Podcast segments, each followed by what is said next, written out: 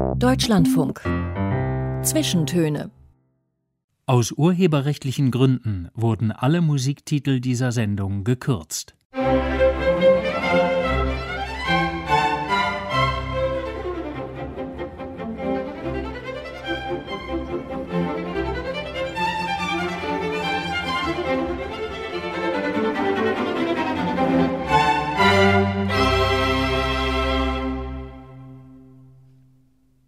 Einen wunderschönen guten Tag zu den Zwischentönen. Am Mikrofon begrüßt Sie Florian Felix Wey. Normalerweise würde ich jetzt fortfahren und zu Gast bei mir im Studio ist, aber so ist das diesmal gar nicht, denn ich bin zu Gast, nämlich bei der Dichterin Sibylle Levitscharow in ihrer Berliner Wohnung. Und dieser für die Zwischentöne doch eher etwas ungewöhnliche Umstand fängt mit einem Fauxpas meinerseits an. Als ich vor zwei, drei Wochen Frau Levitscharow anrief, trompetete ich reichlich unbekümmert in den Hörer, Ihnen geht's gut. Die Antwort am anderen Ende des Telefons lautete, sagen wir mal so, ich bin munter.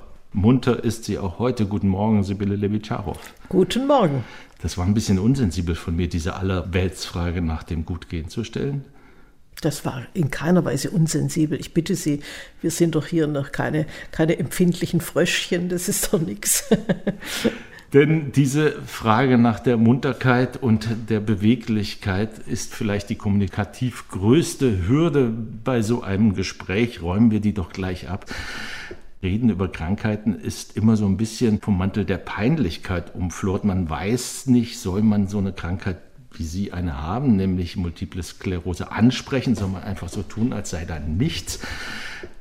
Sie sind, Frau Levitscharow, seit einiger Zeit durch Ihre MS-Erkrankung in der Beweglichkeit eingeschränkt und deswegen wäre der Weg ins Funkhaus beschwerlich gewesen. Vielleicht sogar so beschwerlich, dass das die Kraft des Gesprächs gekostet hätte? Nein, das nicht, aber es ist natürlich schon, also alle Überanstrengung, die schlägt schon aufs Gemüt, muss ich sagen. Also so ist es wunderbar, dass Sie hier vor mir sitzen in meinen Räumen und ich so bequem in meinem Stuhl sitze. Wunderbar.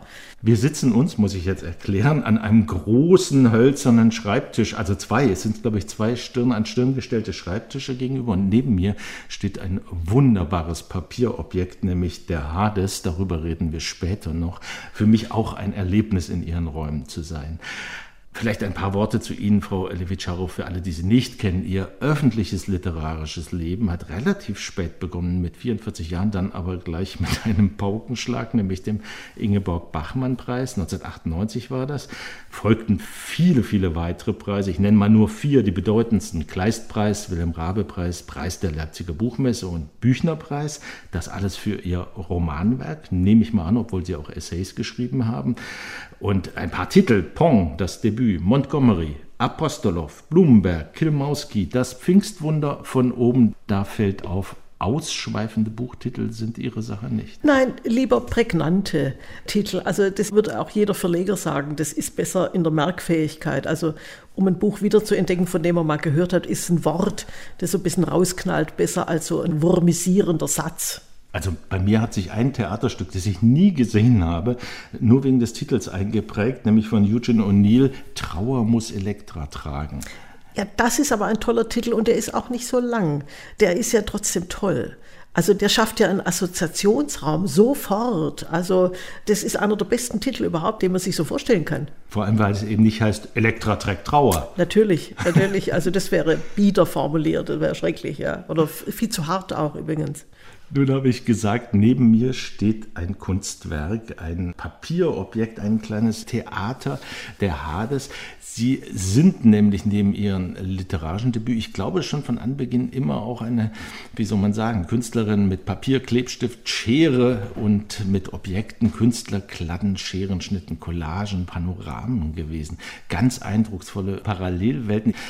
Wird dieses Feld von Ihrer feinen Motorik beeinträchtigt? Äh, bisher nicht, Gott sei Dank. Also die Beine sind schlecht, die Hände sind gut. Aber es wäre für mich sehr schrecklich, wenn das auch noch befallen würde, also meine Arme oder Hände. Aber das ist bisher Gott sei Dank nicht der Fall. Deswegen mache ich jetzt gerade besonders gern noch an Objekten herum. Diese Objekte haben Sie das als junge Frau angefangen, parallel zum Schreiben, oder wann kam das? Ja, aber das waren bescheidene kleine Dinge, die ich so verschenkt habe. Also oft waren das so dreidimensional gefaltete Dinge, die man mit der Post verschicken konnte oder so.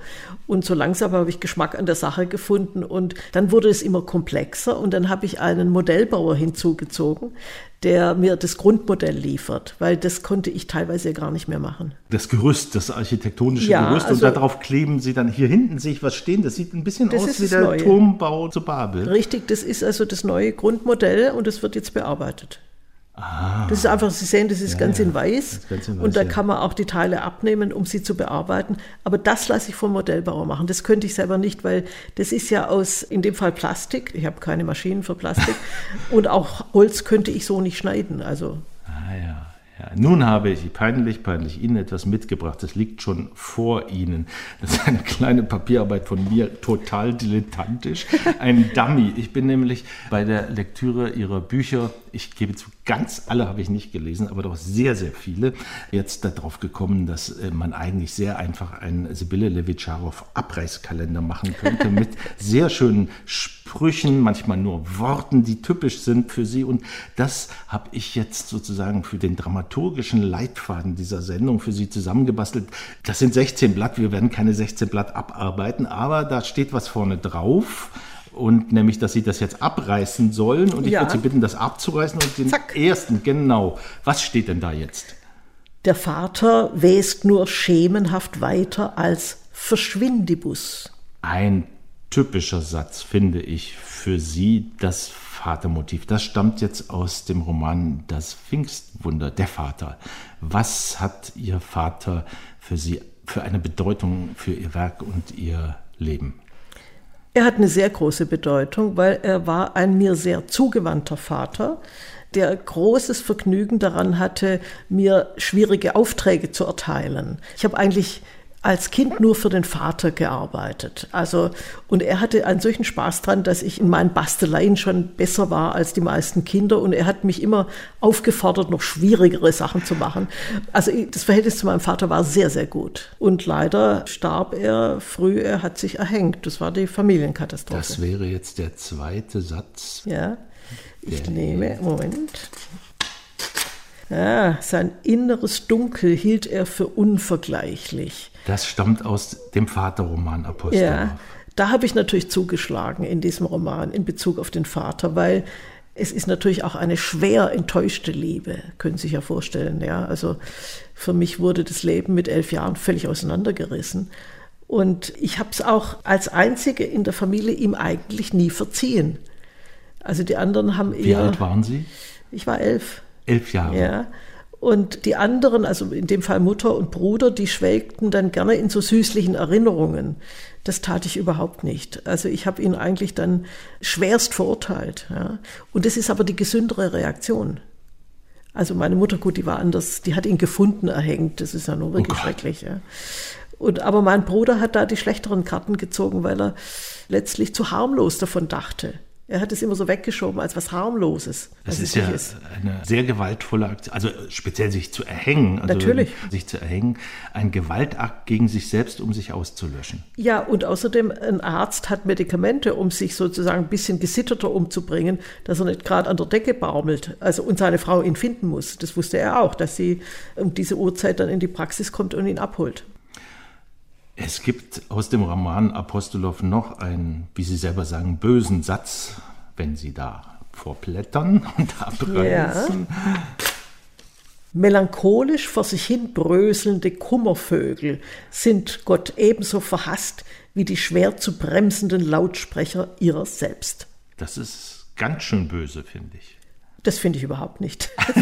Das finde ich überhaupt nicht. Also Melancholie ist was nicht gottgefälliges. Nein, als Dauersirene natürlich nicht. Also das ist ja auch nicht menschengefällig. Also wenn Sie ständig mit einem Melancholiker umgehen müssen, müssen Sie unentwegte Rücksicht nehmen. Das ist etwas Furchtbares. Das heißt, der Melancholiker zwingt seine Umgebung, dass die Trauer auch auf ihnen lasten und er das, das sozusagen kosmisch beste Geschöpf ist, das mit dieser Trauer umkleidet, verhüllt und gehoben ist. Ich hasse diese Leute. Das ist ein Satz, der unmittelbar zur ersten Musik führen sollte. Denn diese erste Musik ist, oh Wunder, gar nicht melancholisch, sondern finde ich sehr, sehr fröhlich. Wir fangen an mit dem Titel, den Sie sich gewünscht haben aus dem Buena Vista Social Club, Sarandonga. Spricht man das so? Sarandonga. Sarandonga. Mit dem Solisten Compay Segundo. Waren Sie mal in Kuba? Nein. Aber ich war sehr lange in Südamerika, aber nicht in Kuba. Warum haben Sie diese Musik ausgewählt? Ach, ich fand sie damals toll einfach. Die hatte so funkendes Leben verstreut irgendwie. Und was ganz toll war, es waren ja lauter steinalte Kerle, ja, die da plötzlich zur Berühmtheit wurden, auch äh, sonderbar. Und die waren doch klasse. Also äh, wunderbarer Kombo war da zugange. Sarandonga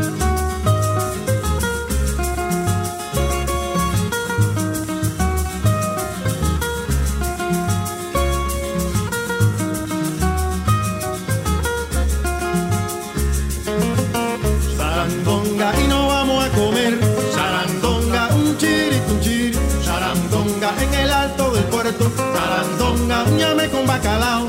Sarandonga, que mañana es domingo. Sarandonga, óyalo cantar. Sarandonga, yo no como la jutía. ¿Por qué? Porque tiene cuatro dientes. Que yo no como la jutía. Porque tiene cuatro dientes. Y después dice la gente que yo como bobería. Sarandonga y no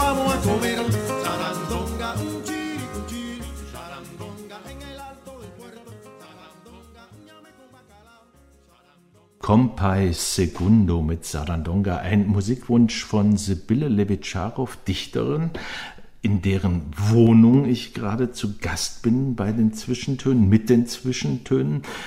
Und ich habe ihr einen Abreißkalender, einen selbstgebastelten, mitgebracht, auf dem jetzt etwas steht. Was steht denn da? Heiland Zack.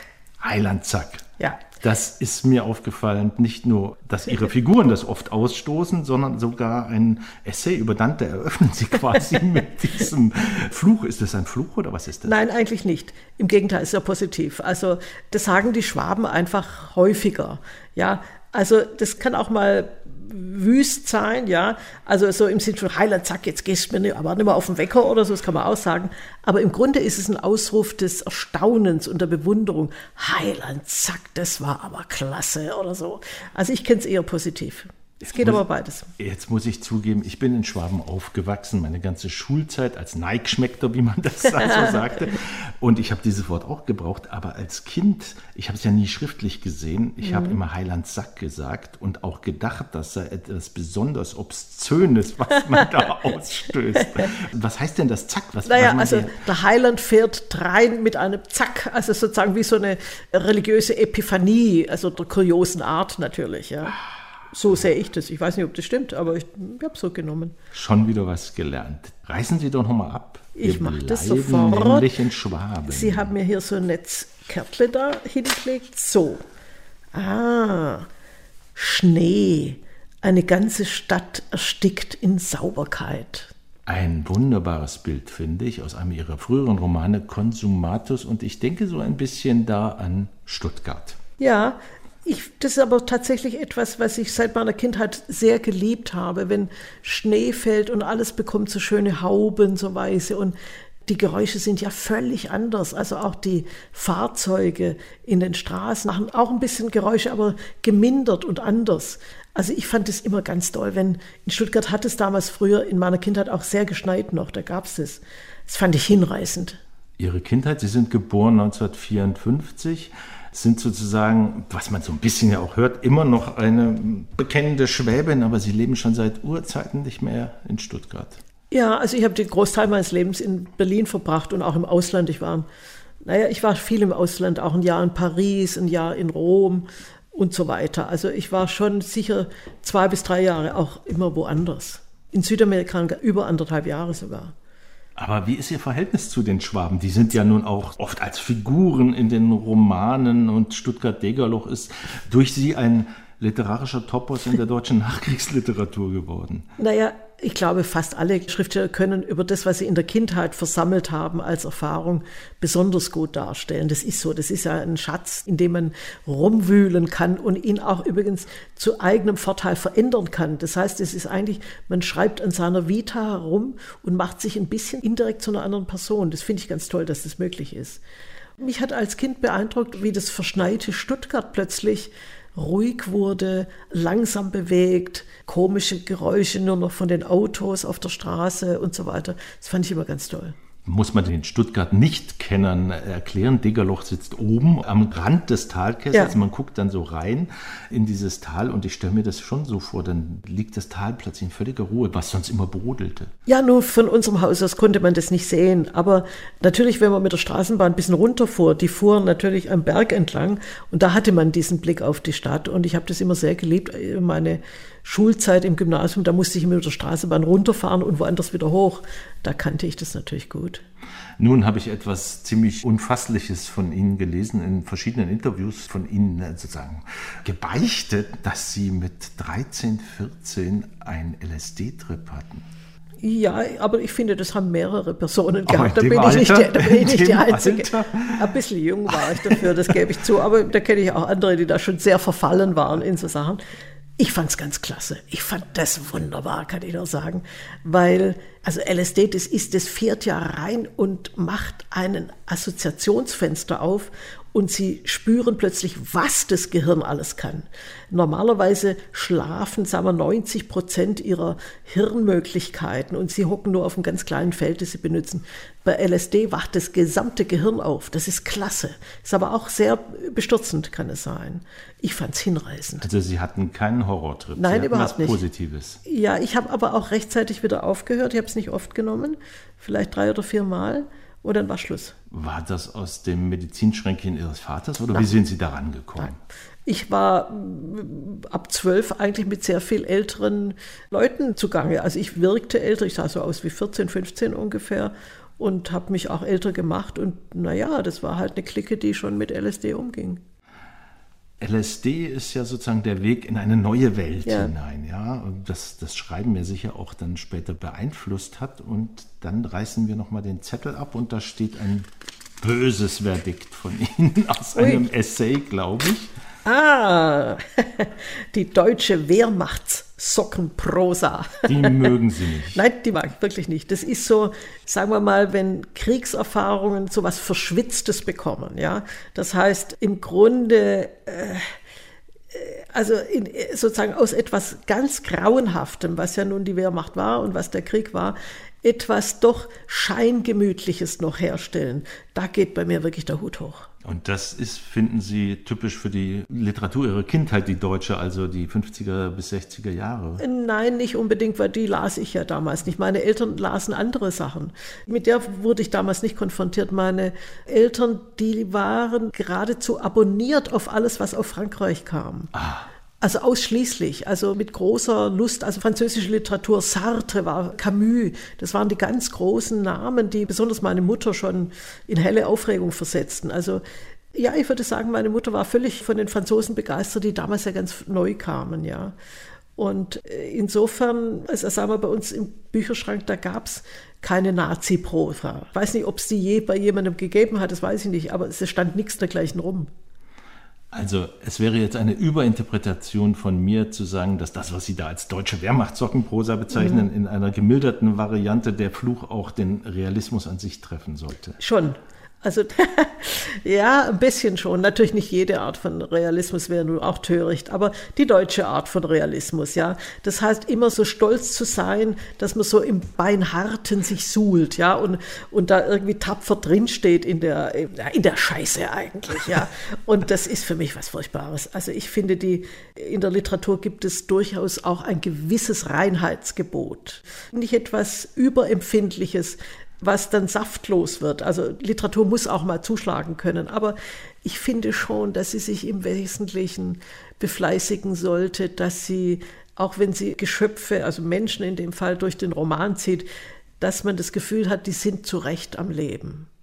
Die oh. dürfen leben. Aber schließt das negative Helden aus? Nein, das nicht. Aber ich lese ungern Bücher, wo ich das Gefühl habe, eigentlich jede Figur, die jetzt nun gerade kein SS-Mann ist oder so, sondern irgendwie normalere Leute, die da kommen, die sind eigentlich alle, entschuldigen Sie das Wort, beschissen. Mit denen will man nicht bekannt werden. So was lese ich nicht gerne. Also ich finde, die Literatur hat die auch veredelnde Aufgabe, daran zu erinnern, dass Menschen wertvoll ist und selbst in einem unscheinbaren, komischen Menschen doch ein Gehäus nur ist, das eventuell ein kleines Wunder auch birgt. Ach, wie schön. Da kommen wir sicher, wenn wir über das Jenseits, das Paradies und die Hölle reden, noch drauf. Wie gesagt, der Hades steht direkt neben mir. Äh, Sie haben Ihre Mutter erwähnt. Wir müssen vielleicht noch mal aufklären, woher Ihr unschwäbischer Nachname kommt. Levitscharow. Übrigens würde der Schwabe nicht Levitscharow sagen? Doch, hat er gesagt, aber es ist falsch. Ja, eben, was ich nie mehr rauskriege durch meine schwäbische Sozialisation. Ich sage immer Schostakowitsch. Ja. Er heißt aber Schostakowitsch. Ja, ich sag's richtig, aber nee, also Levitscharow habe ich oft gehört, klar. Also ich habe es auch nie korrigiert. Also das lange A eben, ja, ist so. Das ist ein schöner kein, Name. Also kein angeheirateter Name, sondern Nein. der Name Ihres Vaters. der Name des Vaters und der Name ist auch in Bulgarien sehr, sehr selten, eigentlich nur die Familie. Ah, ja. Es hat mit linker Hand zu tun, von der Bedeutung her. Hat es ein bisschen äh, mit links zu tun. Also wenn ich jetzt mal ein Bekenntnis abgeben darf, welches Ihrer Bücher am schönsten auch für Sibylle Levitscharow, Anfänger sozusagen oder Einsteiger ist, ist schon Apostolow. Es ist eine wunderbare Geschichte der Ergründung einer Bulgarienreise, natürlich fiktiv, nicht ihre Autobiografie mit einer fiktiven Schwester. Fahren Sie da, geschrieben 2009, nach Bulgarien und sind äh, mehr oder minder entsetzt über das, was Sie da sehen. Hat auch eine tolle Rahmenhandlung, die ich hier jetzt nicht verraten will. Ja, das Buch ist natürlich auch aus Erfahrung geschöpft, ja. Also ist auch ein Wutbuch in gewisser Weise, ja. Weil äh, ich habe immer doch sehr darunter gelitten, dass mein Vater aus so einem schrecklichen Land kommt. Also ich hätte ihn gern als Franzosen gehabt, ja. Zumal er sehr französisch gepolt war. Mein Vater fuhr als einer der ganz wenigen in Stuttgart schon den ersten Citroën. Meine Eltern haben nur in Paris ihre Kleider gekauft. Also die waren eigentlich französisch abonniert. Und ich habe meinen Vater eigentlich auch fast immer als edlen Franzosen gesehen, aber nicht als mickrigen Bulgaren. Mit Bulgaren hatte ich wirklich schwerste Abneigungen. Das lag auch daran, das ist eine witzige Geschichte, und zwar, mein Vater hatte natürlich bulgarische Kumpels, die er manchmal traf, und dann redeten die bulgarisch.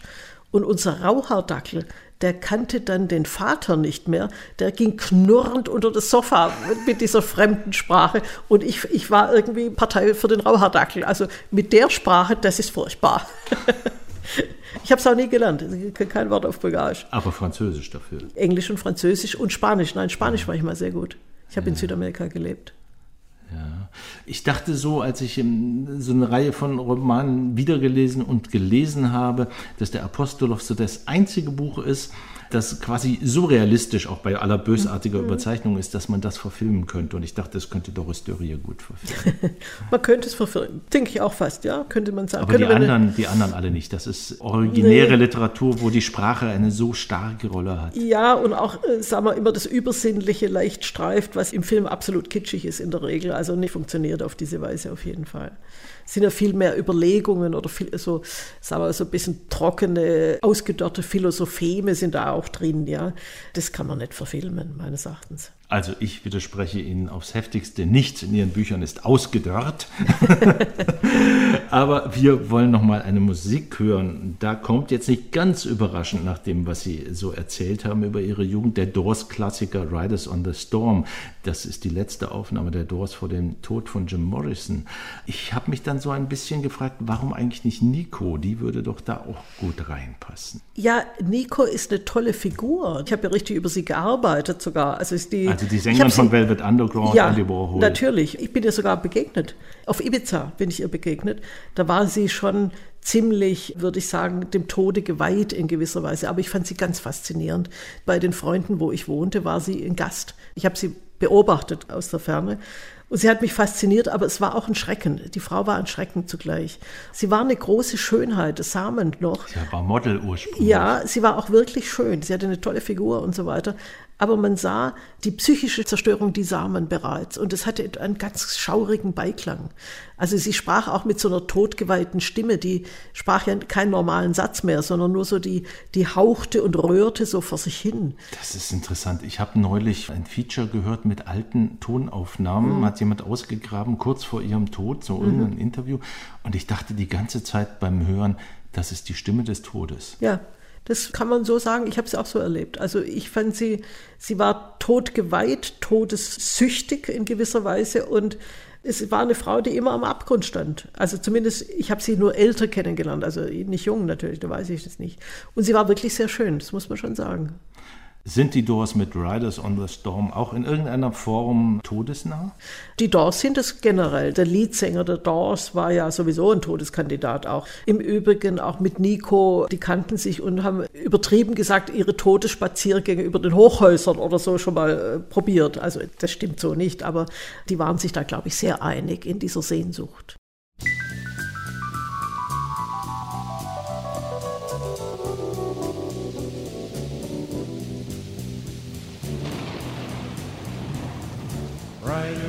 The storm. Riders on the storm. Into this house we're born. Into this world we're thrown. Like a dog without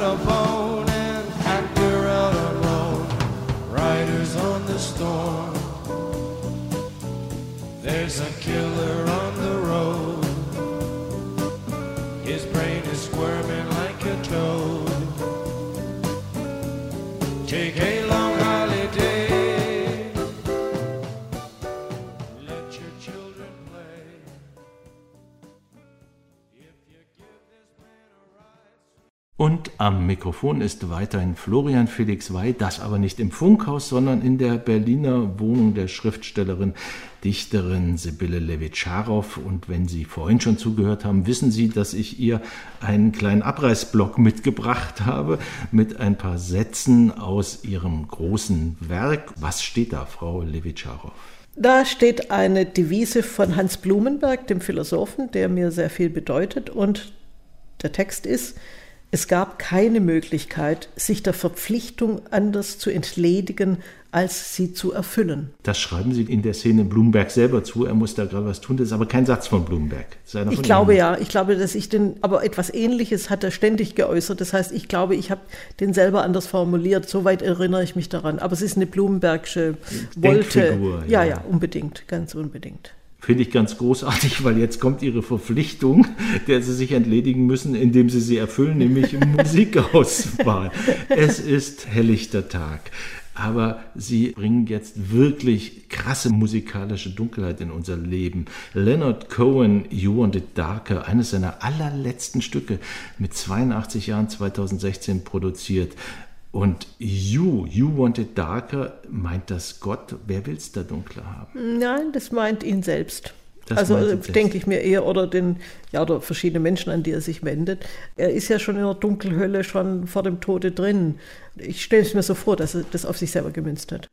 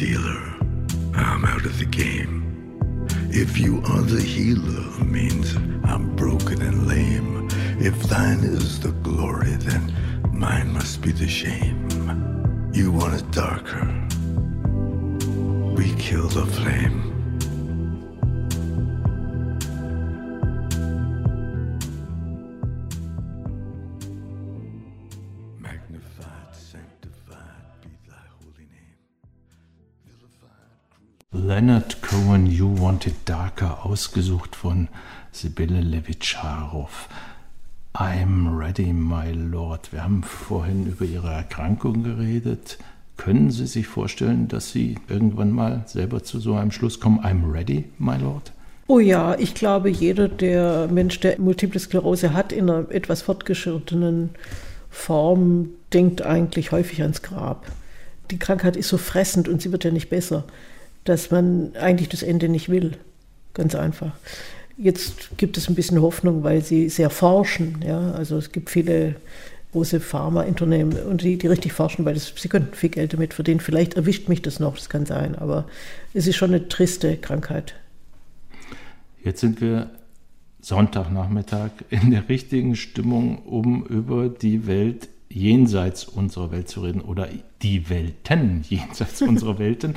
Und dazu gibt es ein Zitat, das gebe ich zu, ist krass eingekürzt aus Ihrem Dante-Essay. Lesen Sie das mal vor. Also nicht den Blumenberg? Nein, den nächsten. Jetzt Den werden Sie nächsten. gleich lachen, glaube Okay, ich. gut, Moment.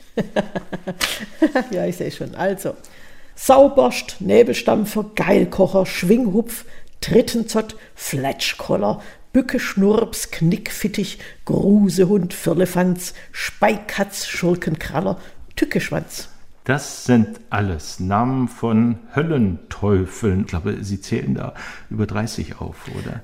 Ja, aber natürlich aus allen deutschen Übersetzungen. Also das heißt, also bei Dante gibt es ja glanzvolle Übersetzungen. Der wurde ja auch x-mal übersetzt. Und selbst die Schwächlinge der Übersetzung, die sind bei diesen Namen ganz toll. Das ist einfach eine größere Suada bei Dante, wo, wo die ganze Teufelsbrut mit Namen irgendwie und in ihren Scheußlichkeiten aufgeführt wird. Und das ist natürlich toll für Erfindungen. Und da ist das Deutsche einfach klasse, weil es zwei äh, Substantive zusammenführen kann und ein neues Wort bildet. Also die Neuwortbildung im Deutschen ist enorm.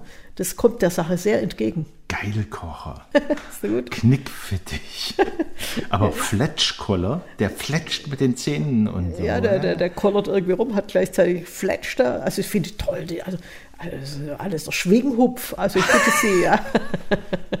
Worüber ich gestolpert bin, weil er Teil der deutschen Sprache geworden ist, aber in ganz andere Bedeutung ist Firlefanz. Ja, das stimmt. Aber das ist nun auch schon ein älteres Wort. Das ist kein neues Wort eigentlich. Also immer wenn wir jetzt dieses Wort verwenden, denken wir an einen kleinen garstigen Teufel. Muss man nicht unbedingt. Das hat eine Bedeutungsverschiebung genommen. Das heißt ja auch gar nicht, dass diese Wörter alle nur für den Teufel äh, stehen. Also man kann die Speikatz ja auch woanders hin äh, oder den Tückeschwanz, was weiß ich, von einem böser Hund oder so. Also es geht ja alles. Aber ich finde die toll. Besonders diese deutsche Möglichkeit, Wörter zu kombinieren und ein neues Wort zu schaffen, das dann richtig sitzt. Das ist wirklich elegant in der deutschen Sprache. Sie haben es gesagt, es gibt zig Dante-Übersetzungen der göttlichen Komödie. Über 50 und 27 Teilübersetzungen. Haben Sie die alle gelesen? Sie haben mal einen Roman über dieses Inferno geschrieben, nämlich das Pfingstwunder 2016. Und ich nehme an dazu viele Jahre vorher Lektüre gehabt. Mit großer Begeisterung, muss ich sagen. Es wurde mir nicht langweilig. Und ich hatte Glück, weil ich hatte ein Jahr im Wissenschaftskolleg, das ich dort verbringen durfte. In Berlin die, ja, und die haben einen exquisiten Bibliotheksservice. Die stellen ihnen alles, was sie wollen, auf den Schreibtisch. Das, sie müssen also nicht irgendwie rum in der Stadt oder sonst wohin oder, oder bestellen. Und das war natürlich toll für diese Arbeit. Dante Forschungsgebiet hatte ich praktisch einen ganzen Schreibtisch voll mit 50 Büchern plötzlich. Irgendwie war toll. Also verschiedene Übersetzungen konsultiert. Und dann kommt man auf diese wunderbaren Teufelsnamen. Und für mich dabei in den Übersetzungen eine absolute Entdeckung. Sie zitieren das sowohl in dem Roman als auch in dem Essay, der, glaube ich, erst als Inselbüchlein Warum Dante letztes oder vorletztes Jahr rausgekommen ist. Das ist die Übersetzung des deutschen Dichters Rudolf Borchardt. Die kennt kaum einer. Und die ist so ein bisschen zwischen Dada und Gaga. Ja, aber sie ist triftig. Also Borchardt war ja ein spezielles Casperle, kann man nicht anders sagen. Ja.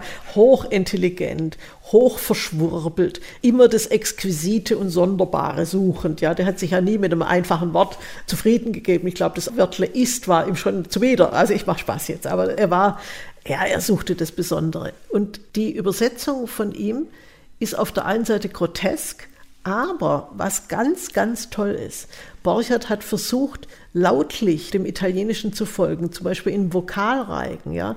Der hat ungefähr versucht, seine deutschen Wörter in diesen Vokalen dann zu, äh, zu gestalten teilweise. Also er, nimmt dann Wörter, die es gar nicht gibt und die er Da muss man umbiegt. sozusagen den Sinn dem Klang anpassen. Aber ich schwöre Ihnen, wenn ich Ihnen oder wenn jemand Begabtes fünf verschiedene Übersetzungen einer Passage lese, die Übersetzung von Borchardt, die lese sich ganz große Klasse, auch wenn Sie sie nicht ganz verstehen. Ich habe auch die Zitate immer gleich laut gelesen. Also man kriegt sofort ein Feeling dafür, dass man das auf Papier nicht verstehen kann, aber dass sich etwas erschließt, wenn man das laut liest. Ja. Und ich würde auch sagen, er war ein wirklicher Kenner der Materie. Also der Borchardt hat sich ja reingekniet in diese Sachen und mich wundert es überhaupt nicht, dass er auf Dante kam. Er war ja Italien-Fax, also er war ja nun, und nun ist Dante der größte Poet Italiens, wenn nicht Europas aus der Zeit, ja. Und das hat ihn selbstverständlich interessiert und auch zu Spekulationen angeregt, weil Dante ist ja ein Werk, das zündet ja immer noch. Ja? Das heißt, also sie kommen einfach auf tolle Ideen. Also ich hatte zig Ideen plötzlich, was ich selber eigentlich machen könnte. Die sind dann wieder verschwunden. Aber das ist ein, ein so, also so knisternd, elegantes, tolles Buch, wie ich es noch selten in den Färchen hatte. Natürlich in guten Übersetzungen. Die schrecklichen, die gibt es auch, ja. Die gibt, es gibt also wenn ich das noch als Philippika äh, sozusagen bitte, bitte. Mit, mit Wutfäustchen ändern darf, diese blöde Manie, heute Prosa-Übersetzungen zu machen von Gedichtetem, das ist das aller, allerletzte. Das ist das Primitivste, was man machen kann. Und die gibt es natürlich auch von Dante und die sind zum Speien schlecht. Gehen wir doch jetzt mal ins Geschehen hinein, in die Hölle. Da dürfen Sie wieder ein Abreißblatt abreißen und da ist eine Seltsamkeit. Also, zu den Besonderheiten des Jenseits zählt, dass dort nicht gekocht wird. Gottes Name brennt, aber er wärmt kein Essen. Das stammt aus Consumatus, lange vor dem Dante-Roman erschienen. Und äh, die Hölle, das Jenseits, der Himmel, das Sterben taucht doch von Anbeginn in Ihrem Werk auf, oder? Ja, es interessiert mich auch. Das hat sicher mit dem frühen Tod meines Vaters zu tun, der mich natürlich sehr beschäftigt hat. Wo ist der jetzt? Warum ist es so? Wenn man, äh, sagen wir mit elf Jahren ist man schon empfänglich für die Erwachsenenwelt, aber man ist noch Kind. Und wenn man da etwas so Schreckliches erfährt, mit dem man nicht zurechtkommt, dann wachsen ja die Spekulationen. Und ich glaube, meine Jenseitsfixierung, die rührt sehr wohl daher. Das wäre wohl nicht geschehen, wenn mein Vater ein normales Alter erreicht hätte. Das glaube ich nicht, dass mich das dann so brennend interessiert hätte. Also, und auch, Entschuldigung, dass ich das noch ja. hinzufügen darf, ich hatte einen, obwohl ich ihn sehr liebte, einen unendlichen Hass auf den Vater entwickelt. Also ich war nicht nur trauerklos und ich wünschte mir, dass er bestraft wird.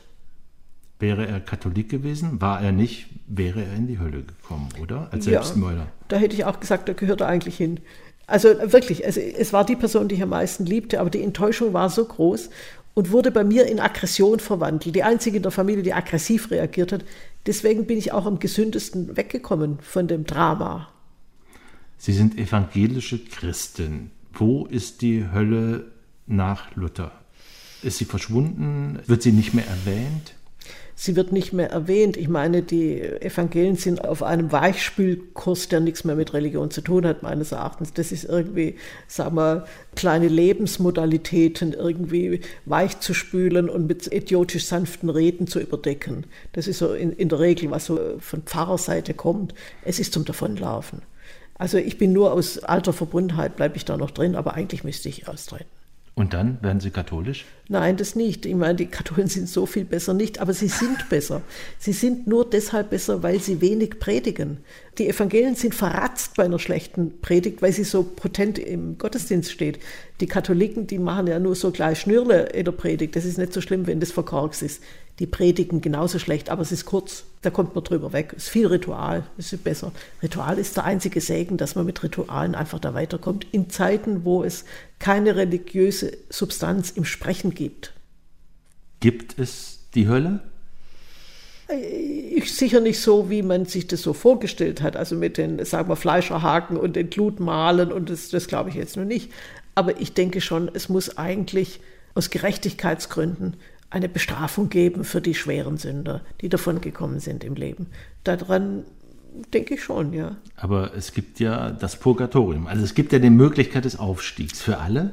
Na, eben nicht. Also ich meine, Hölle ist ja nun. Der Abstieg schon. Also wo komme ich rein, wenn ja. ich verstorben bin? Ich komme ins Jenseits. Was passiert dann? Ja, Darüber dann, haben Sie auch verschiedene ja, also Texte also, geschrieben. Zumindest, also sagen wir traditionell, wie das heute jemand denkt, weiß ich nicht. Aber es ist egal. Es gibt also nur drei Möglichkeiten. Entweder Hölle und dann bleiben Sie. Die ist verschlossen. Also gleich, ohne, ja, ohne von da, sofort. Ja, da gibt es keinen Aufstieg. Purgatorium ist ja ein Reinigungsunternehmen. Da müssen Sie eine, in dem Fall einen Berg erklimmen. Bei Dante ist es wunderbar geschildert, wo Sie praktisch auf jeder Stufe des Berges mit neuen Strafen konfrontiert werden, die auch noch sehr hart sind. Es sind harte Leibstrafen. Aber dann, wenn Sie den Gipfel des Berges erreicht haben, kommt immer mehr die Glückseligkeit, kommt heran, geschwommen fast durch den Äther. Ja. Das ist wunderbar bei Dante gemacht, wie, wie die Seelen leicht werden, wie die Beschwernisse schwinden, wie die Füße wieder hurtig laufen, was die vorher so sozusagen so gestampft haben in der Erde. Das ist, das ist ein wunderbarer Text, um so etwas wie die religiöse Bindung im Sinne der Schönheit und der Erleichterung zu formulieren. Das ist ja das Schwierigste überhaupt. Sadistisch zu schreiben ist ganz einfach, das kann jedes Kind. Das ist überhaupt kein Problem. Also ein Sado-Roman zu liefern, das mache ich Ihnen in 14 Tagen, wenn es sein muss. Null Problem, wirklich nicht. Aber etwas, was sich der Schönheit widmet, der Erlösung widmet, ohne kitschig zu sein, das ist so schwierig. Und das hat Dante gekonnt. Gehört Putin in die Hölle? Ja, Wer noch? Oh, da, da, da, haben wir jetzt ein großes Reservoir, aber Putin, im Moment ist es ein guter Name dafür, klar. Also nein, aber es ist ja trotz allem noch einmal, gibt es ja in den Religionen sowas wie die gleißende Hoffnung auf etwas, das zunächst mal ein Jenseits, das wir drapiert haben, das wir ausgekleidet haben, dass es dann aber doch mal ein, ein Erbeben und einen Sprung gibt in etwas anderes, was wir aber nicht kennen. Nun waren Sie lange verheiratet mit dem Künstler Friedrich Mecksepper, der ist vor ein paar Jahren gestorben, er war auch ein paar Jahre älter als Sie. Von wo schaut er jetzt auf uns herab? Nun, er war nun gar nicht religiös. Wir haben nie gestritten, das war kein Problem für mich, aber er war nicht religiös. Für mich ist es nicht so, dass er auf mich herabschaut, aber ich habe ihn in so herrlicher Erinnerung. Also ich liebte ihn mit jeder Faser meines Herzens, war das größte Geschenk meines Lebens dass ich ihn mir immer wieder vorstelle und er sei im Raum und er, er hat so was Begütigendes gehabt. Also da ist er präsent für mich in der Vorstellung oft. Ich zweifle, ob er, wie gesagt, aus der Kirche ausgetreten, damit gar nichts zu tun haben, ob er da nun so ohne weiteres ins Paradies gekommen ist, das würde ich doch bezweifeln. Das heißt, Leider. Dann, dann, treffen sie sich nicht oder sie müssen noch ein bisschen böser werden, damit sie auch nicht gleich ins Paradies kommen. Ja, ich komme sicher auch nicht gleich ins Paradies. aber nun gut, wir wissen alle, dass es ein bisschen kindliche Vorstellungen sind, das ist ja klar. Aber letztlich sind die, sagen wir mal, für das menschliche Fühlen und Sehnen und Denken, sind es tolle Konstruktionen, ja. Ob das dann stimmt, sei dahingestellt. Aber ich finde, es ist besser, man glaubt daran oder tut so, als glaube man und übt sich im Glauben, als es ist nichts. Sie hören die Zwischentöne im Deutschlandfunk. Zu Gast, nein, ich bin zu Gast bei der Dichterin Sibylle Levitscharow in ihrer Berliner Wohnung und wir lehnen uns jetzt ein bisschen zurück, um ins Barock einzutauchen, in die Musik des Barocks Giovanni Battista Pergolesi Stabat Mater. Was macht diese Musik mit Ihnen? Das ist tatsächlich eine religiöse Musik der Hingabe vom Feinsten. Für mich ist gerade in so einer Musik ist das, was die Religion verkündet, was sie mit dem Tod von Jesu wie sie ihn deutet, wie sie ihn fühlt, hauptsächlich in, in Fühlen. In diesen Arten von Musik sind die aufbewahrt. Überhaupt nicht in der Moderne, gibt es nicht. Stabat Mater Dolorosa von Pergolesi, gesungen von Dame Emma Kirkby, Sopran, und James Bowman, Countertenor, begleitet von der Academy of Ancient Music unter Christopher Hodgwood. Eine Aufnahme aus dem Jahr 1988.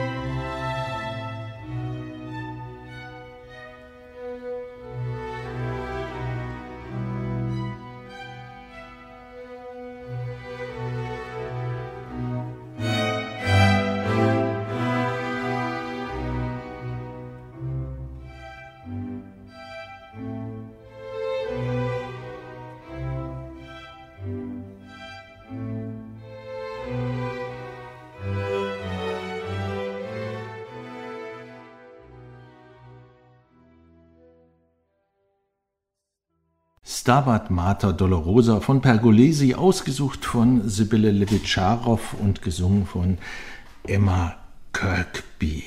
Wir sind jetzt in einer geistlichen Stimmung ein bisschen und vielleicht habe ich auch ein entsprechendes Zitat dazu auf dem Abreißblock. Wir wissen, dass wir sterben müssen, aber wir glauben es nicht, weil wir es nicht denken können.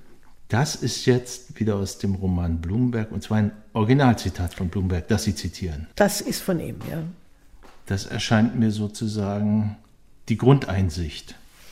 Na, Blumenberg ist bekannt für die ins Fleisch des Denken zielenden Sätze. Ja, das ist ja ganz toll. Ja, also das ist eigentlich eine, eine herrliche Definition, die auch absolut zutrifft, die wir aber selber nicht so ohne weiteres formulieren könnten. Blumenberg hat eine große Schlagkraft immer wieder in, also in manchen Sätzen drin. Deswegen finde ich ihn auch so toll. Ich bin jetzt bei Ihnen hier in Ihrer Wohnung. Ich könnte nachher raustreten, dumm über die Straße laufen, überfahren werden, bin tot. Ich weiß, dass das passieren kann. Aber ich kann es nicht denken. Ja, das kann niemand denken. Ich glaube, den Tod sich denken müssen, ist nur, wenn sie gefoltert werden oder wenn sie in einer überhaupt einer ganz ausweglosen Situation stecken und eigentlich lieber sterben wollen, aber nicht das Werkzeug haben, sich umzubringen. Da glaube ich, das ist die wahre Hölle dann im Leben noch, ja, die dann aufblitzt und die haben ja viele Menschen erfahren, ja. Und der normale Mensch weiß natürlich, dass er irgendwie stirbt, aber also sie laufen doch auch nicht mit dem, mit dem Wissen herum, dass sie jetzt äh, sterben können. Nie im Leben. Sie könnten gar nicht richtig ihren Job machen. Sie werden ja immer gestört. Die Vorstellung ist ja groß. Die wäre sehr groß. Ich frage mich, ob es Berufe gibt, in denen das, es gibt welche, die das verdrängen müssen, Ärzte zum Beispiel. Ich glaube, da kommt das gar nicht vor. Man muss sich auch gegen Krankheit immun vorstellen. Aber müsste zum Beispiel ein Pfarrer nicht diesen Tod denken können von sich selbst? Ja, würde man oder überhaupt auch von anderen. Also man würde ja glauben, dass das so sein müsse. Aber die können das nicht schlecht und erreicht. Das sind doch erzfade Figuren, die sich den wirklichen, also der drastischen Möglichkeit sterben zu müssen und nicht zu wissen, wie das geht. Und sozusagen Hoffnung zu schöpfen aus verschiedenen Traditionen, die dazu erschrieben und gedacht worden sind. Das ist doch ein Wabonspiel, ein schwieriges. Aber davon quatschen die doch nie. Das heißt also, diese erbärmlichen Pfarrersleute, ja, die diese Softeis-Version des Lebens einem immer verzapfen, ja, das ist für mich, also ist zum Schwein, ich muss ehrlich sagen. Also ich bin über keinen Berufszweig so erschüttert und verzweifelt wie über den Priesterstand. So, jetzt weiß ich, es kommen E-Mails auf diese das ist mir wurscht. Das ist Ihnen wurscht, ich leite sie alle an Sie weiter. Aber dazu passt ein Bloomberg-Zitat. Ich muss zugeben, ich bin auch ein großer Fan von Blumenberg. Also nicht nur von Ihrem Roman, sondern von seinen Schriften, weil eben, wie Sie das schildern, in jedem Werk sind mindestens zehn Maximen drin, die fürs Leben reichen. Und eins, ich glaube, das ist ganz früh von Die Sorge geht über den Fluss. Ich will nicht, dass unausgesetzt Anstrengungen zum meiner Rettung unternommen werden, wenn ich nichts davon weiß, in Gefahr zu sein. Toll. naja, das ist ein, ein, eigener Schutzschirm aufgebaut gegen die Machenschaften höhererseits, ja. Das, also sozusagen, auch dieser Sozialpädagogisierung ja, der Gesellschaft. Immer soll ich gerettet werden. Genau, und es hat aber nichts damit zu tun mit dem Wort Gnade, weil das ist etwas viel umfänglicheres. Der Blumberg war ja sehr, hatte ein großes Sensorium dafür gehabt für solche Worte. Was ist denn die Gnade überhaupt? Was mich an Blumberg so fasziniert hat, sind, dass er, sagen wir, diese leuchtenden Begriffe, die aus, der, ja, aus dem religiösen Leben stammen, dass er die wirklich mit Substanz füllt. Das konnte er. Ohne besonders gläubig zu sein. Das macht ja das Spannungsverhältnis bei ihm aus. Und dann ein Satz, ich muss ihn anbringen, weil er so prägnant ist. Ganz kurz, der eine ist der Grenzfall zu keinem.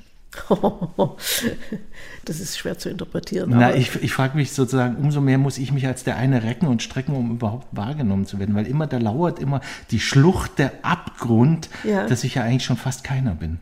Das ist richtig. Ich glaube, Sie sind da richtig auf der Spur. Ich hätte es so nicht denken können, gar so auf die Schnelle gar nicht. Aber das Lauern, dass man eigentlich nichts ist und überhaupt entbehrlich, dass das eigene Leben eigentlich nichts bedeutet groß, für andere schon gar nicht dieser Höllenhund, der schleicht einem doch hinterher, sobald man das Kinder- oder Jugendlichenalter verlassen hat.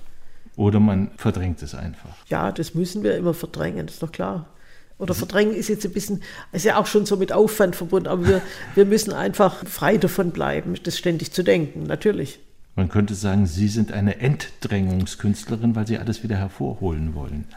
Ja, aber nicht, also in der Schrift spiele ich mal den dicken Maxe und mache sowas, aber für mich selber gilt das noch lange nicht deswegen. Also das Tolle ist ja übrigens, das ist ja wirklich das klasse Stück an meinem Beruf.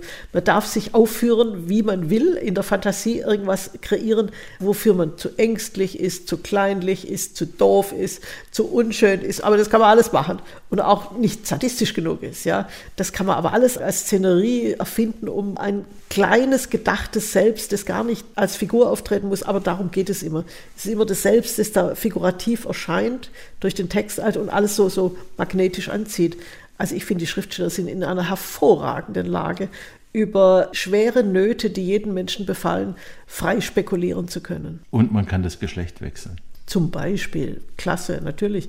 Nichts Öderes, als über das gleiche Geschlecht zu schreiben. Ich schreibe ja nie über Frauen, also als Hauptfiguren. Also Frauen kommen selbstverständlich vor, ohne die geht es nicht. Aber, aber ich würde mich äh, nicht so eindeutig zu einer Frau versteifen wollen als Hauptfigur.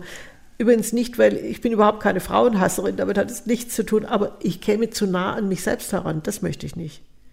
Also das andere Geschlecht zu beschreiben, hat eine große Freiheit. Und Sie haben da gerne, wie im Pfingstwunder der Protagonist, so ein bisschen zagende Männerfiguren des mittleren Alters. ja, natürlich, weil, äh, sagen wir mal, ich habe es immer, übrigens auch im wirklichen Leben, eher mit den zaudernden Gestalten, die das Große und das Schöne und das Wunderbare durchaus erahnen, die also da nicht tot sind in Bezug auf diese Antennen, aber die natürlich alles dafür tun, dass sie irgendwie sozusagen mit dem Kleinkruscht irgendwie zurechtkommen und sich darüber retten. Das ist mir sympathisch. Ich gehe nochmal zurück zur Religion, nicht nur das Jenseits, sondern zur Religion. In Ihren, ich glaube, Frankfurter Poetikvorlesungen war das vor 10, 12 Jahren. Da haben Sie einen Jean-Paul-Satz zitiert. Götter können spielen, aber Gott ist ernst. Ja, das würde ich leider auch sagen müssen. Also die Götter sind die antiken Götter. Also wenn wir ja. sozusagen unsere menschliches Sozialwesen in den Himmel projizieren, ja. dann spielen die darum. Die haben Seitensprünge. Natürlich. naja, das ist natürlich auch erleichternd. Man hat, sagen wir, auf einer etwas höheren Stufe und mit mehr Macht begabt etwas, was man selber ständig auch erfährt. Ja, das ist eigentlich die kindliche Form, sich die höhere Welt zu denken. Das ist also so hübsch es ist, also ich meine, die Mythologien bauen ja alle darauf, das ist ja nichts anderes, als sich äh, das Jenseits so vorzustellen. Und es ist immer sehr kindhaft. Also der Kindsglaube, das Weiterwursteln ist da irgendwie drin. Und das, was im Leben war, ist halt noch einmal gespiegelt und so weiter. Das ist natürlich, das sind alles Entlastungsvorgänge, weil der Tod ist so radikal. Da muss man sich doch dagegen wehren, indem man Vorstellungen zimmert, Gebäude zimmert die sozusagen in den Tod hineinführen und aber erstmal Schmuck wieder aus ihm herausführen, weil man ist ja noch am Leben. Also wenn wir unsterblich wären, gäbe es keinen Glauben. Ja, dann gäbe es aber auch vieles gar nicht, dann gäbe es auch keine Entwicklung. Unsterblich heißt ja, es ist immer, das ist immer gleich, ich meine, was, was soll denn sein, ja. Also Im Grunde auch keine Zeit, weil sich ja, letztlich alles natürlich. wiederholt. Ja, natürlich. Natürlich auch, ich würde sagen, essentiell für das menschliche Leben ist auch das Leiden. Das Leiden kann vernichten, aber es macht auch klug. Es ist beides. Sie haben mal gesagt, richtig gute Literatur ist ohne Leiden gar nicht denkbar. Ja, natürlich. Das spüren Sie automatisch. Das ist nichts, was Sie gedanklich sofort reflektieren. Aber ein Autor, der ohne Leiden durchs Leben gewitscht ist, bisher, ja, gibt es das eigentlich nicht, äh, und dann auch noch so schreibt, naja, das sind doch komische, hölzerne Gestalten, denen eigentlich, also das ist, sagen wir, der Ritterroman in einer moderner Form, in einem blöden Abwasch. Ja. Aber muss ich, um eine, sagen wir, Boulevardkomödie, die gut funktioniert und die Leute zum Lachen bringt, muss ich trotzdem einen Leithintergrund haben? Oder ja. ja? Ja, Boulevard hat, spricht ja auch durchaus von Verhängnissen, nur saust es sozusagen fröhlich drüber weg, aber das Verhängnis, die Verhängnisse sind da, Sie können doch kein Theaterstück schreiben ohne Verhängnis, das geht gar nicht. Ja. Also nichts gegen Boulevard, weil die versuchen sich, also ich würde sagen, wie so mit so Känguru-Sätzen des Witzes über, über das schreckliche, katastrophische, dumme des Lebens, was es hat, irgendwie hinweg zu mogeln, zu springen. Ist ja auch was Schönes. Nun liegt der Gedanke nahe, und ich zögere ein bisschen ihn auszusprechen, dass insofern die schwere Krankheit, die sie ereilt hat, für sie als Schriftstellerin ein Gewinn ist? Nein, nein, das kann ich jetzt nicht behaupten. Also äh, nee, das ist eher, mh, hm, eher ein Hinderungsgrund. Auch A, kann ich mich nicht mehr so konzentrieren. Ja, das heißt, ich habe größere Mühe, an so einer Seite darum zu basteln als früher. Und ich bin auch zaghafter im Sinne von, ich weiß es nicht. Also ich bin, weil ich in der Bewegung so vorsichtig bin, ich kann ja vieles gar nicht tun. Ich muss ständig überlegen, wie komme ich an den Tisch? Wie komme ich bis dahin? Wie mache ich, dass ich an die Tür komme und so weiter. Das sind ja, also mein Hirn ist bewimmelt tagsüber von solchen Sachen ständig. Strategien, Strategien Lebensstrategien. Die aber gleichzeitig mich auf eine schreckliche Weise an dumme kleine Sachen binden, über die man nicht nachdenken will.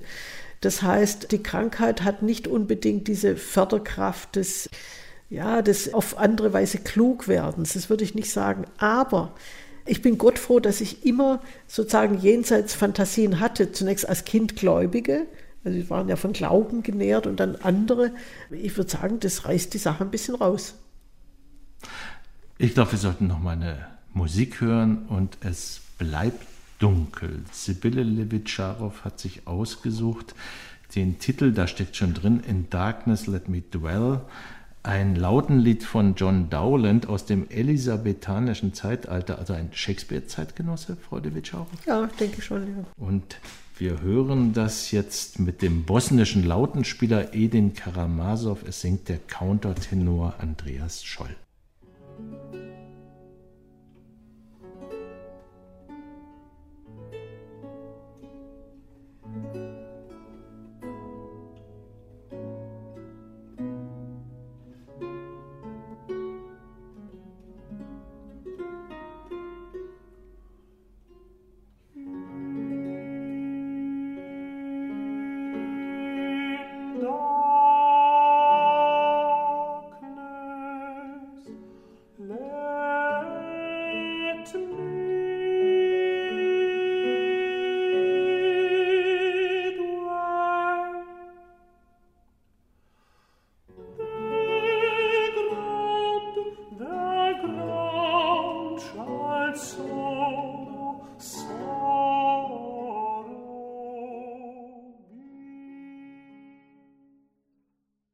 Sie hören die Zwischentöne im Deutschlandfunk. Zu Gast sind die Zwischentöne heute bei Sibylle Levitscharow, der unerschrockensten Jenseitsbeschreiberin der Gegenwart. Und sie hatte sich gewünscht, John Dowlands Lautenlied In Darkness Let Me Dwell, gesungen von Andreas Scholl. Jetzt aber gehen wir mal, zumindest für einen kurzen Moment, ins helle, ins funkelnde Sonnenlicht. Und da gibt es wieder etwas auf dem Abreißblock. Libellen schweben wie Liedzeilen vorüber. Das stammt aus Apostolow. Ein ganz kurzes Bild da in der Hitze Bulgariens auf der Reise und das fand ich so großartig, muss ich sagen. Also die Assoziation, dass dieses filigrane Geschöpf, und sie lieben Insekten, muss man mhm. dazu sagen, darüber haben sie auch ein Buch gemacht mit eigenen Arbeiten dazu, ähm, Scherenschnitten oder was war das? Nein, ich habe einmal, ja, einmal ein bisschen gezeichnet, aber hauptsächlich, ich habe einen Insektenbauer sozusagen, der die in Natura gestaltet und da habe ich eine große Sammlung. Aha. Aus Glas. Aus Glas.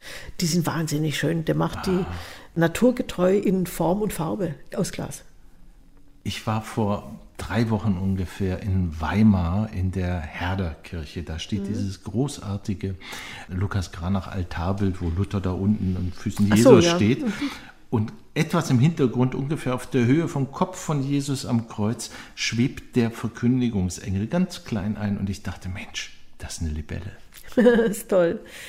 Libellen haben natürlich, weil sie auch so leicht stehend schwirren über dem Wasser ja meistens, ja. Und dann haben sie dieses leicht funkelte, bläulich-grünliche. Das sind schon unglaublich schöne Viecher, die also von Eleganz, aber auch sozusagen so eine stillgestellte Ruhe über einem Wasserhort. Also das ist alles ganz toll. Ich habe einmal diesen wahnsinnigen See in Frankreich erblickt, wo diese Libellen drüber standen, die Schwirrnis der Libellen. Schwirrnis, ein Levitscharow-Wort. Ja, das gibt es aber, glaube ich, schon.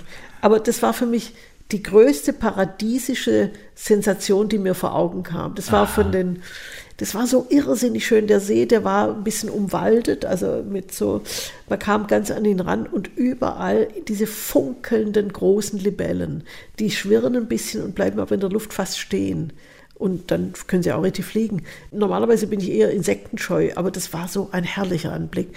Und die Schönheit dieses Momentes war für mich göttlich erhaben. Sofort, frommes Kind. Am liebsten gleich ein bisschen beten. Habe ich nicht gemacht, aber trotzdem, es war nahe. Man fragt sich bei Libellen immer, wozu gibt es die eigentlich? Ja. Also so evolutionär, Darwin-mäßig gedacht, sondern was für ein Luxus muss es ja nicht geben, oder? Naja, aber sie sind so schön. Ja, eben, sie das sind schön. ja- Sie sind für ja, die Schönheit da. Ja, weil alles, was sonst so fliegt, um Gottes Willen, ja. Also die Wespe ist mein Todfeind, ja. Also alles verzichtbar, um Gottes Willen, ja. Aber die Libellen, hinreißend. Und die Schmetterlinge? Auch natürlich. Nein, natürlich auch, ja. Nein, das sind ja die, die Königsschönheiten des fliegenden Tierreichs. Also wunderbar. Schmetterlinge sind auch ganz toll teilweise. Um jetzt nochmal zum Jenseits hinüber zu flattern, habe ich bei Ihnen gefunden, dass bei den Iren Schmetterlinge für die Seelen stehen und je nach der Farbe sind das sozusagen vorgezeichnete Seelen für Hölle oder Himmel.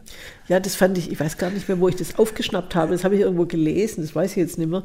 Aber ich fand es eine völlig irre Vorstellung und auch natürlich, naja, es ist, es ist kindlich, aber zugleich ist es natürlich so von so einem wirklichen Insekt auszugehen, um dann abzuteilen, wer was, wo, wie und so. Die Iren sind übrigens, das passt zu ihnen. Das sind im europäischen Rahmen immer noch die größten Jenseitsbohrer. Das waren sie immer. Jenseitsbohrer. Ja. Also die wollen. Sie verbohren sich Ja, in, in- den Gedanken ans Jenseits. Ja, die, na, die bohren, die wurmisieren da drum. Mit ihren, sagen wir, Sprachbohren gehen sie da mal rein und erkunden, was da los ist. Irgendwie so. Die Iren sind völlig unerschrocken, was das Transzendentale angeht. Das gefällt mir so gut. Gleichzeitig aber natürlich auch sehr konservative Katholiken. Ja, das muss man vielleicht sein. Das ist ja evangelisch nicht vorstellbar.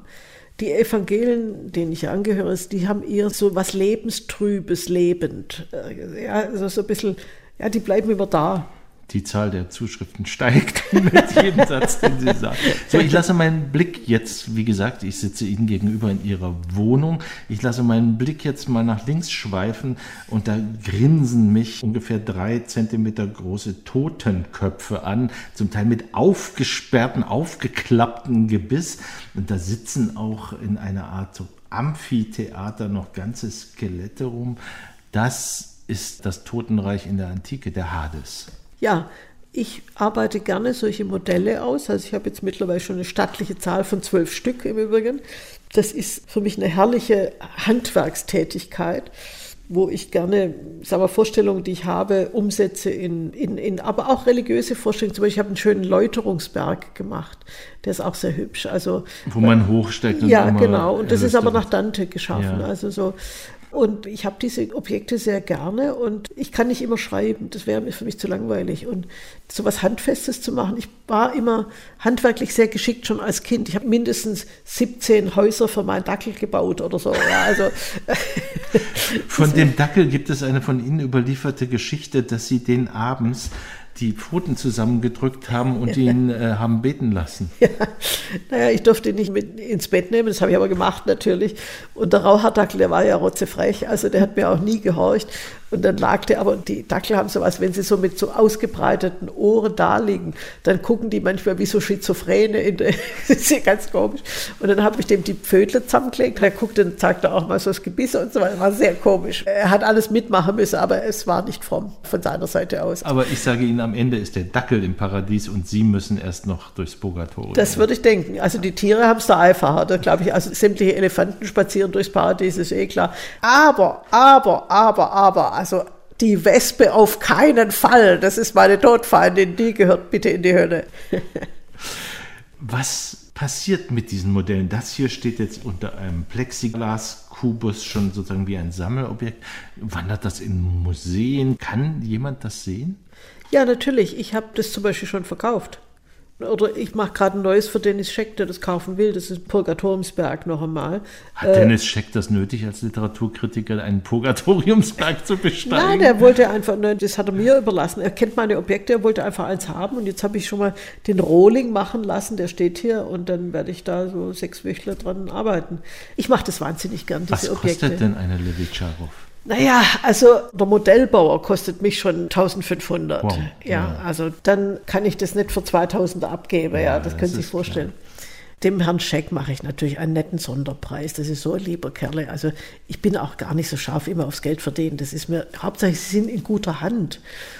Jetzt darf ich noch eine Invektive loslassen, eine schwere gegen Marbach, weil die haben natürlich früher diese Dinger alle bekommen und gesammelt auch. Ja, die haben mein gesamtes Werk. Nun gibt es aber eine neue Direktorin, die will das alles nicht haben. Ich habe denen das angeboten, zum Beispiel das hier praktisch nur für den Materialpreis, wollten sie nicht haben. Das verstehe ich nicht. Das heißt, Sie haben Ihren Vorlass nach Marburg ja, gegeben? Der Vorlass heißt ja, dass ich auch die Dinge umsonst geben muss. Deswegen wollte ich nur den Materialpreis haben. Ich wollte nicht das Geschäft an sich. Kein Interesse. Ja. So. So. Oh. Also ich fange an zu sparen, um mir eine Levitsch haben. Aber machen Sie Auftragsarbeiten? Kann ich sagen, ich möchte gerne das und das? Thematisch? Ja, aber es wird dann wahrscheinlich ein bisschen anders thematisch. Ja, ja anders ist ja klar, das ist ja der Künstler. Nein, nein, also wenn das Thema mich verlockt, nur zu, kann ich sagen. Dauert ein bisschen, gell? geht nicht so schnell. Wenn Sie jetzt noch einmal auf den letzten oder vorletzten Zettel gucken. Ich, mhm. Viel haben Sie nicht mehr, glaube ich. Ne? Ich habe zwei. Zwei. Der vorletzte ist der kürzere. Mhm. Sie schöpft aus einem riesigen Reservoir ein Männerlob. Das ist eine der eher seltenen Frauenschilderungen. Hat mir sehr gut gefallen. Sie beschreiben da, wie eine Frau alle Techniken hat, um Männer um den Finger zu wickeln. Ja, ich würde auch sagen, das ist unbedingt nötig und dazu gehört das Männerlob. Und da muss man erfindungsreich sein. Ich würde jeder Dame empfehlen, wenn man einen Mann an sich binden will, sollte zumindest alle zwei Tage mit einem schönen Lob aufkreuzen, das unerwartet formuliert ist und die Männer schmelzen. Das ist wirklich, also ja, nicht immer. Sind wir wirklich so primitiv? Na, was ist nichts Primitives, ist vollkommen normal. Also man wird doch als Frau nicht, dass ständig an einem rumgekrittelt wird. Ich bitte Sie ja, wenn ein Mann, also mich jetzt loben würde, also wie es mein Mann hin und wieder getan hat, hatte bin ich doch auch sofort wieder auf die gnädigste Weise äh, positiv gestimmt. Also und das Männerlob ist etwas Wichtiges und ich finde, Frauen sollten es kultivieren. Jetzt könnte ich gemein sein und sagen, liebe Frau Levitscharow, loben Sie mich doch bitte ein bisschen. naja, Sie sind doch ein gestandener, guter Kerl. Mit Ihnen macht Spaß. Also große Klasse. Und als Krönung gibt es jetzt, wir sind nämlich leider am Ende der Zwischentöne angelangt, die Schlussmusik, die stammt vom Barockkomponisten Johann Philipp Krieger. Die Worte indes, wo willst du hin, weil es Abend ist, sind von Angelus Silesius. Vielleicht kennt sie der eine oder andere noch aus dem evangelischen Gesangbuch, war früher drin. Was wir jetzt aber hören, die beiden Tenöre Fritz Wunderlich und Bernhard Michaelis machen dann schon eine etwas kunstvollere Variante des Kirchenlieds aufgenommen, 1956 vom Süddeutschen Rundfunk. Ein allerletztes Zitat würde ich gerne als Resümee sozusagen von Ihnen hören.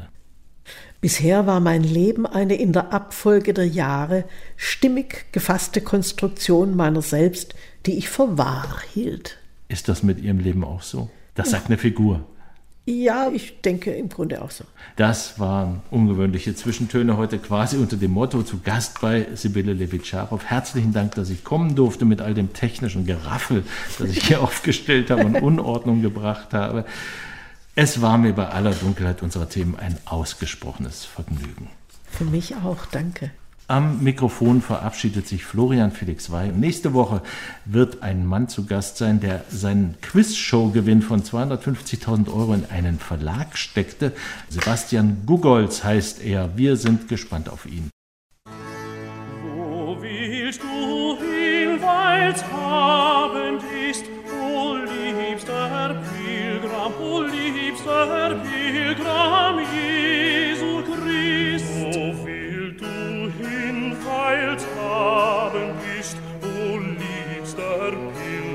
O liebster Pilgram Jesu Christ, wo willst du hin? Wo willst du hin?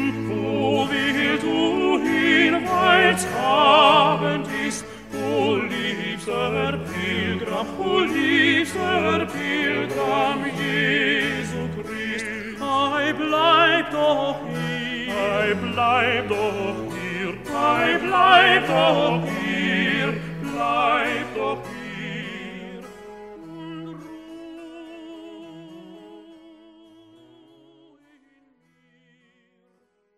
Aus urheberrechtlichen Gründen wurden alle Musiktitel dieser Sendung gekürzt